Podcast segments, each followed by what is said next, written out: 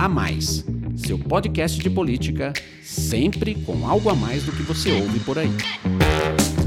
Olá, sou o Rafael Lisboa da FSB Comunicação e o novo episódio do podcast A Mais vai tratar de um tema que tem mobilizado o mundo todo nas últimas semanas: o coronavírus. Casos da doença respiratória, que foi declarada pela Organização Mundial da Saúde como emergência de saúde global, já foram registrados em mais de 20 países, sendo que a maioria absoluta dos doentes está concentrada na China. E o que é verdade e o que é boato em relação ao coronavírus? Informação é uma das principais armas de prevenção. E é por isso que o podcast A Mais convidou o secretário em Vigilância em Saúde do Ministério da Saúde, Wanderson de Oliveira, para tirar dúvidas sobre o coronavírus. Ele conversou com Alon Feuerwecker, analista político da FSB, sobre como o Brasil está preparado para lidar com a doença. Vamos ouvir o bate-papo. Secretário, obrigado por nos receber. Vamos tratar aqui do novo coronavírus e do impacto dele para o Brasil, que é um assunto que interessa a todos. Em primeiro lugar, a gente gostaria de saber qual é o risco real para o brasileiro do novo coronavírus? Em primeiro lugar, obrigado pela oportunidade de esclarecimento para a população brasileira sobre esse tema que, na atualidade, tem se tornado um dos mais importantes para a sociedade internacional e também para a sociedade brasileira. É, o risco, ele no, no âmbito da saúde pública, ele é considerado como uma função, uma relação entre ameaça, que é um fator extrínseco, ou seja, alguma coisa que está fora e que vai chegar ao país, com a vulnerabilidade, que é como nós estamos preparados para receber essa esta ameaça. Esta relação entre ameaça e vulnerabilidade é que nos dá, que nos permite avaliar a vulnerabilidade. A ameaça, ou seja, as características desse agente é, são importantes para poder também mensurar o risco, velocidade de propagação, virulência, o quanto ele é grave, o quanto causa doença e o quanto pode levar ao óbito. E baseado no primeiro mês de observação de casos e características compartilhadas pelas equipes de investigação na China, nós observamos que 90% dos casos ainda estão concentrados numa das 34 províncias, regiões da China, que é a província de Hubei, cuja capital tem sido muito falada nos jornais, na mídia, que é Wuhan. Então a gente observa também que a velocidade de propagação em outras províncias, além de Hubei, em outros países, não, não é tão elevada. Então, neste momento, baseado no que se conhece, baseado nas observações, o risco é muito baixo para a população brasileira. Mas há o risco real de o Brasil assistir uma epidemia, ou esse risco não existe? O risco nunca é zero, né? Nós estamos falando de uma doença transmissível. Quando uma, uma doença, um vírus, ele é muito transmissível do ponto de vista de saúde pública.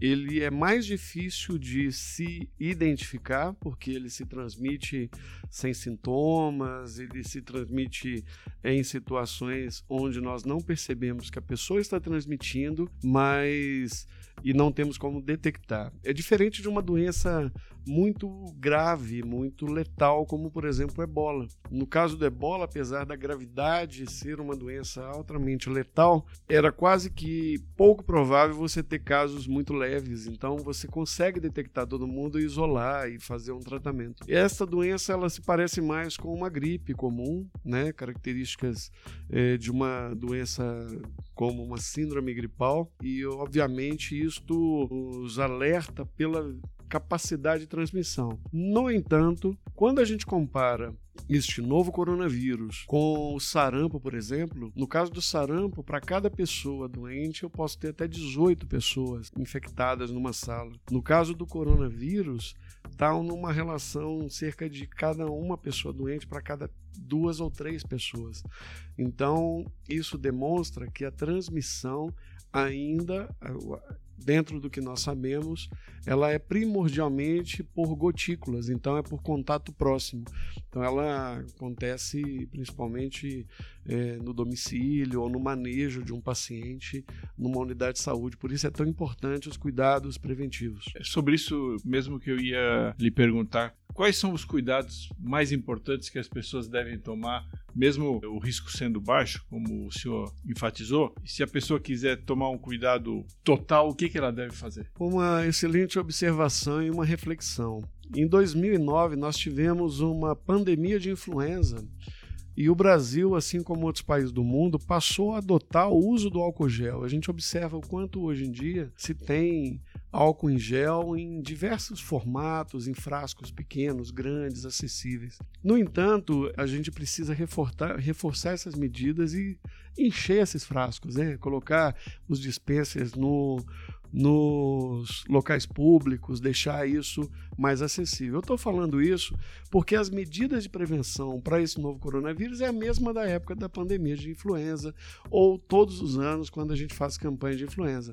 Lavar as mãos frequentemente com água e sabão, pelo menos por 20 segundos, esfregar uma mão sobre a outra, lavar entre os dedos, lavar as unhas. Quando não tiver água e sabão, usar um desinfetante como o álcool em gel, evitar tocar os olhos, a boca e o nariz com as mãos não lavadas, evitar contato próximo com pessoas com, doen com sintomas respiratórios, né, tosse, espirro, é evitar compartilhar objetos pessoais, né, copos, talheres, ficar em casa se, se estiver doente. Neste quesito, não basta a pessoa querer. As empresas, as escolas também têm que entender e apoiar essa medida, até mesmo para prevenir a doença entre outros profissionais e estudantes. É, limpar e desinfectar desinfetar os objetos e superfícies que são tocados com frequência. E esses hábitos, eles previnem não só as doenças respiratórias, mas também as doenças diarreicas.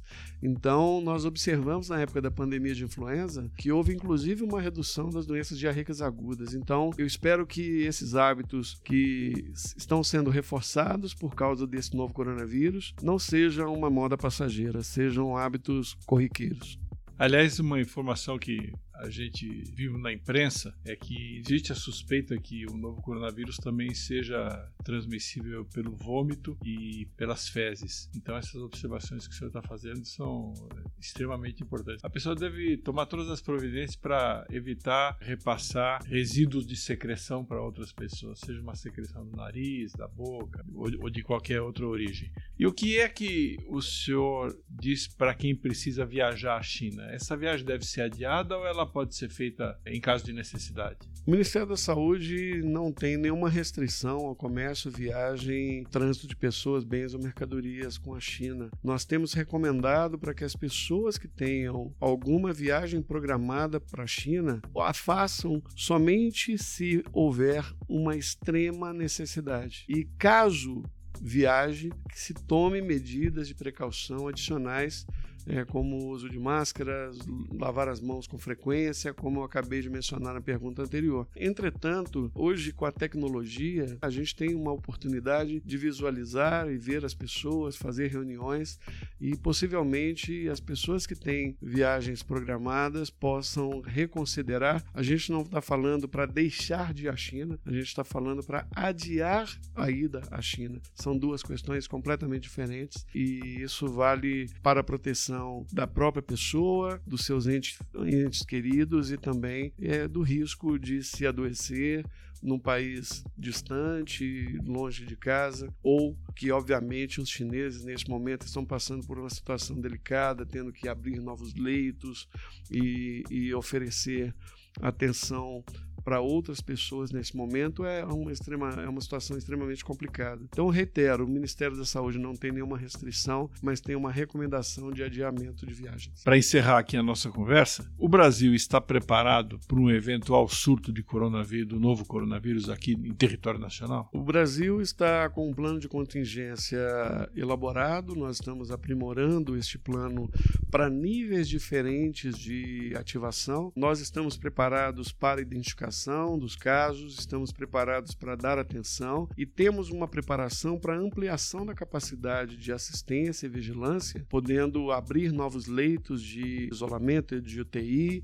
É, estamos adquirindo equipamentos de proteção, como óculos, luvas, gorro, máscaras, ampliando a capacidade local. Os estados estão em contato frequente com o Ministério da Saúde. Teremos reuniões presenciais, tivemos reuniões virtuais. Este é uma dinâmica, não é a primeira vez que a gente enfrenta uma emergência dessa natureza. É bom lembrar que poucos anos atrás, em 2015, nós tivemos também uma doença nova e que naquele momento o Brasil era o país que vivia uma situação de bastante preocupação como a China vive hoje. Então, a, o Zika vírus, que foi uma epidemia incrível, importante e que trouxe elementos para a saúde pública. E a transmissão era muito mais difícil de controlar, né? Muito, porque era feito pelo mosquito. Que né? era feito pelo mosquito e trouxe um, uma evidência nova. Né? Pela primeira vez na história da medicina, nós tivemos um,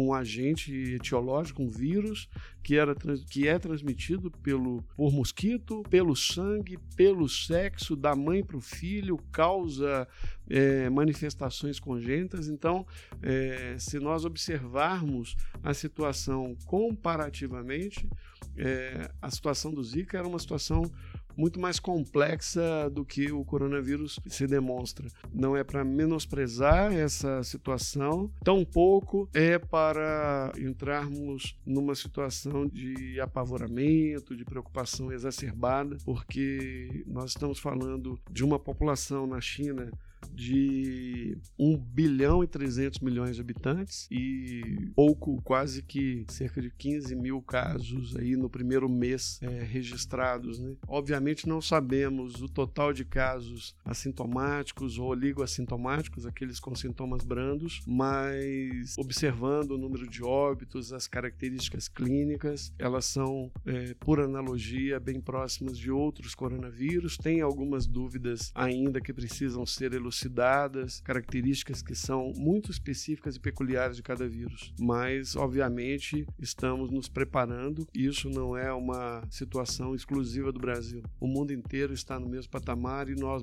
no Brasil, faz parte, o Brasil faz parte do esforço global de resposta a esse coronavírus. Secretário, e a, a comunicação? Como o Ministério da Saúde está fazendo, em primeiro lugar, para combater as fake news e como é que o brasileiro pode se orientar melhor se precisar de informações sobre esse assunto tão importante? Bom, o Ministério da Saúde, desde a, do dia 22 de, de janeiro, vem fazendo reuniões coletivas de imprensa, divulgando diariamente às 16 horas a atualização dos casos que estão acontecendo nos estados.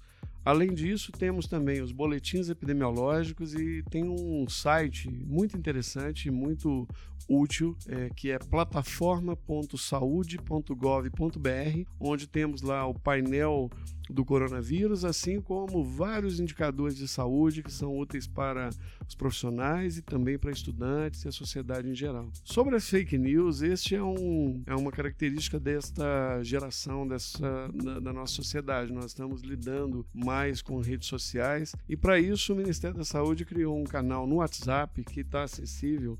O número é 619 9289 4640 é o Saúde Sem Fake News, onde nós estamos orientando as pessoas, tirando dúvidas. As pessoas podem mandar suas perguntas, que nós validamos e checamos a veracidade, seja da imagem, seja do texto, seja da fonte que as pessoas receberem, porque, obviamente, no meio de tanta informação, há muita informação falsa e outras que são verdadeiras, e o nosso objetivo é triá-las. Muito obrigado, secretário. Eu agradeço e reitero a todos os ouvintes que passem para as crianças, ensinem as crianças, é, comuniquem aos seus amigos, informem e divulguem esse podcast para todas as suas redes e contatos. Muito obrigado. E essa foi a entrevista do secretário em Vigilância em Saúde do Ministério da Saúde, Wanderson de Oliveira, sobre o coronavírus. O podcast A Mais espera que as informações trazidas aqui tenham ajudado a esclarecer dúvidas sobre a doença. Foi muito importante para a gente contar com a participação do secretário neste episódio. Obrigado a você pela audiência e siga as dicas de prevenção ao coronavírus.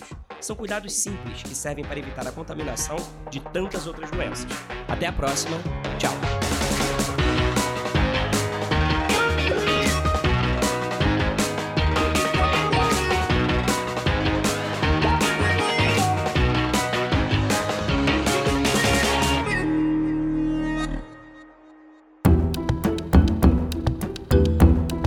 Esse podcast é uma produção FSB Comunicação.